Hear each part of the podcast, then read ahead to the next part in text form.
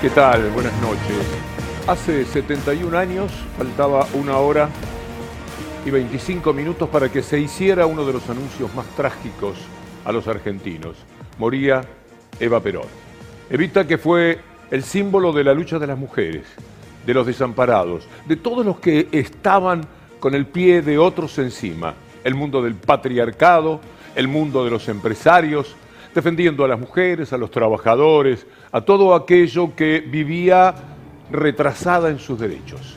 Esta fue la lucha de Evita, por eso el amor y la pasión por ella, que nunca ha cedido.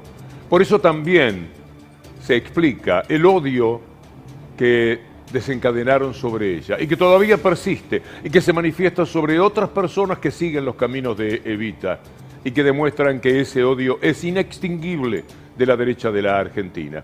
Vamos a compartir con ustedes algo que recuerda los logros de la Fundación Evita para luego tomarlo como punto de partida de todo lo que queremos compartir con ustedes hoy. A todo el país se extiende su obra de protección a los humildes, la señora Eva Perón. El tren de la Cruzada Sanitaria Justicialista Eva Perón se apresta a recorrer el norte del país porque quiero que sepan los descamisados que en Buenos Aires, en La Quiaca, en Santiago de Estero, en donde quiera, encontrarán la compañía de vista para sus alegrías y sus tristezas. La Fundación Eva Perón inaugura la ciudad estudiantil. En el partido de 4 de junio se inaugura la Escuela María Eva Duarte de Perón. La fundación social creada por Eva Perón se llamó de ayuda social porque completaba la acción de la previsión social con esas ayudas a mucha gente a quienes no comprende la previsión social, pero que tienen las mismas necesidades de los demás. Todo eso cubierto por la Fundación fue obra exclusiva de Eva Perón. Ayer como hoy, el odio, la destrucción y la mentira. El odio expresado en aquella pintura de Viva el Cáncer, aquella manera de desearle lo que finalmente ocurría, que era la muerte de Evita. Como hoy día han querido matar a una mujer que sigue los caminos de Evita. Destruyeron todo, la sangre que había en el Hospital Perón de Avellaneda. La tiraron porque no podían darle sangre peronista a quienes la necesitaran. Eso llegaron a hacer. El odio, la destrucción y la mentira, por supuesto, que es el capital inextinguible de la derecha en la Argentina y en cualquier parte del mundo. Hace 71 años se mostraban felices los que decían viva el cáncer. Hoy se muestran felices aquellos que siguen celebrando la idea de hacer desaparecer a Cristina Fernández de Kirchner. Miren lo que se cantaba con un grupo de muchachos, Patricia Bullrich.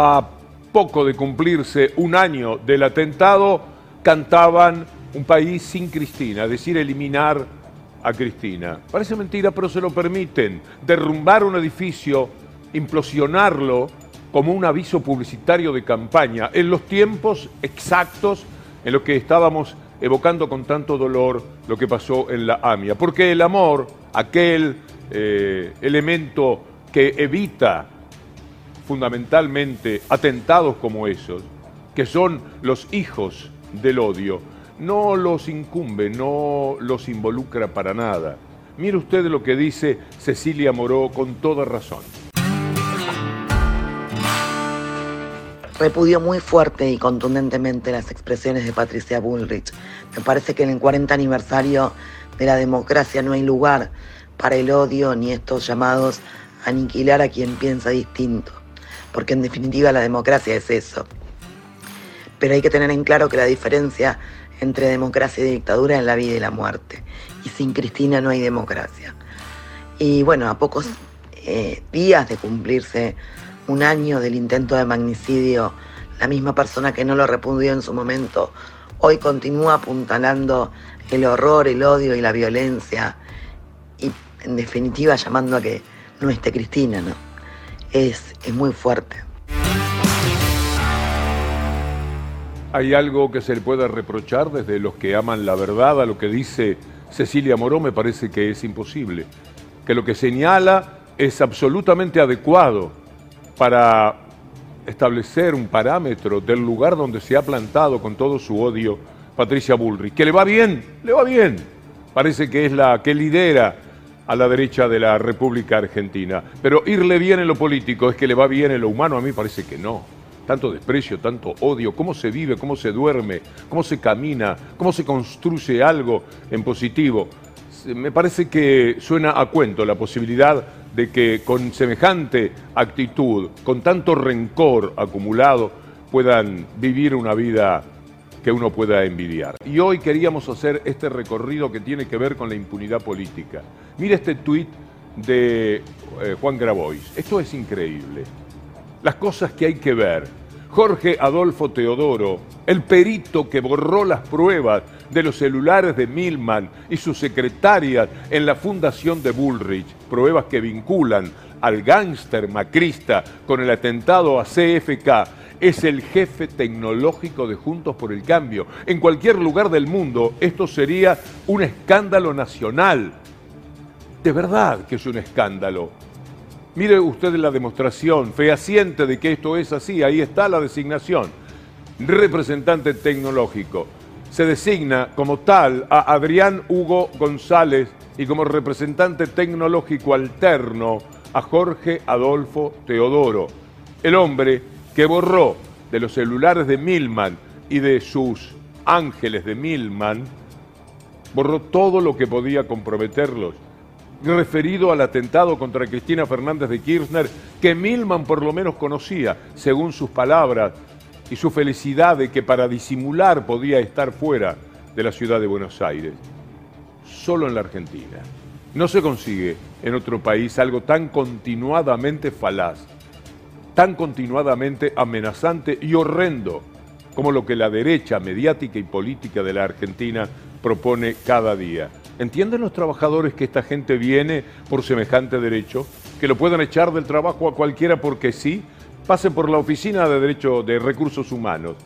Tienen que hablar con usted. Y uno va y se para allí y dice está despedido. Y vuelve a su casa y dice estoy despedido. Y no tiene derecho absolutamente a nada. Eso es lo que están queriendo. Pero mírelo ahora a la reta ante sus patrones de la sociedad rural diciendo además que entiende la informalidad del trabajo en el campo. Esto parece mentira, pero es lo que va a escuchar. Terminar con la llamada industria del juicio. Así, en detalle hay que modificar esa ley. Y hay que terminar con esto, de que una pyme agropecuaria de 8 o 10 empleados, un juicio laboral les voltea a la empresa entera. Conclusión, todos tienen pánico de tomar un empleado. Bueno, con esos gestos y con esas maneras de decir, está nada menos que atacando también los derechos del trabajador, no defendiéndolos desde ya. Está bien la informalidad del campo, él los entiende, ¿qué se va a hacer? Usted sabe que ellos pidieron 50 mil millones de dólares al Fondo Monetario Internacional y más de 100 mil millones le habían pedido a los privados. ¿Ellos pueden hablar? A favor del fondo y contra el gobierno que está tratando de ver cómo arrima la bocha que siempre queda corta, como decía alguien mediático hace un tiempo, para pagarle al Fondo Monetario Internacional o para tener tranquilo a esa bestia, para que cierre por lo menos sus fauces por unos meses, para que dé un poquito de tranquilidad, para que no deteriore, para que no extorsione la democracia, para que no la opaque, para que no la anule, porque el Fondo Monetario Internacional podría hacerlo en este momento.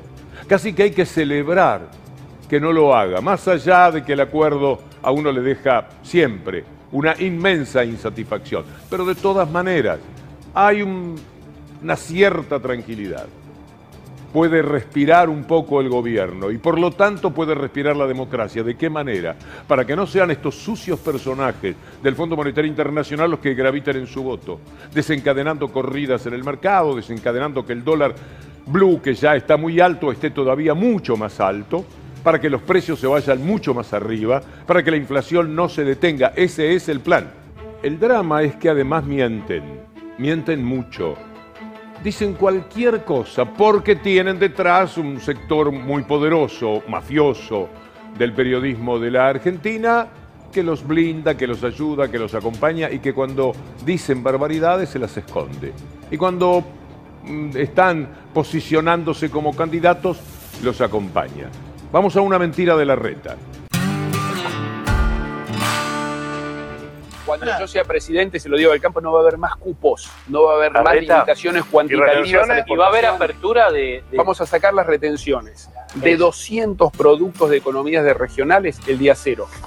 De los que vos mencionabas, los limones, el aceite de maní del sur de Córdoba, Estamos arriba. tunas, digo, Escuchá, cero retención el primer día. Y después, para los granos, tenemos, vamos a tener un cronograma para ir bajando las retenciones, que son un pésimo impuesto a las retenciones, un desastre. Escuchemos a Macri. Lo conozco de años a Joe Luis y soy amigo de él. No tengo vínculos comerciales, ni siquiera futbolísticos, porque yo soy de Boca y del Tottenham. El lago tiene un mejor acceso del que tenía antes que Joe Luis compre esa propiedad, que limita con el lago, que es un acceso peatonal desde la ruta nacional. Y esa discusión... Es una buena historia como Lewis, la vamos a contar alguna vez, como Lewis compró esa propiedad.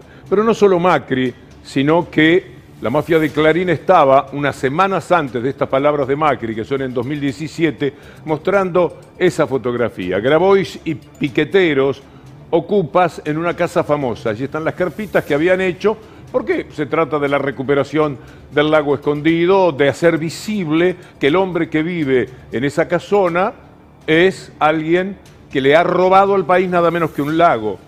Pero la justicia a veces llega.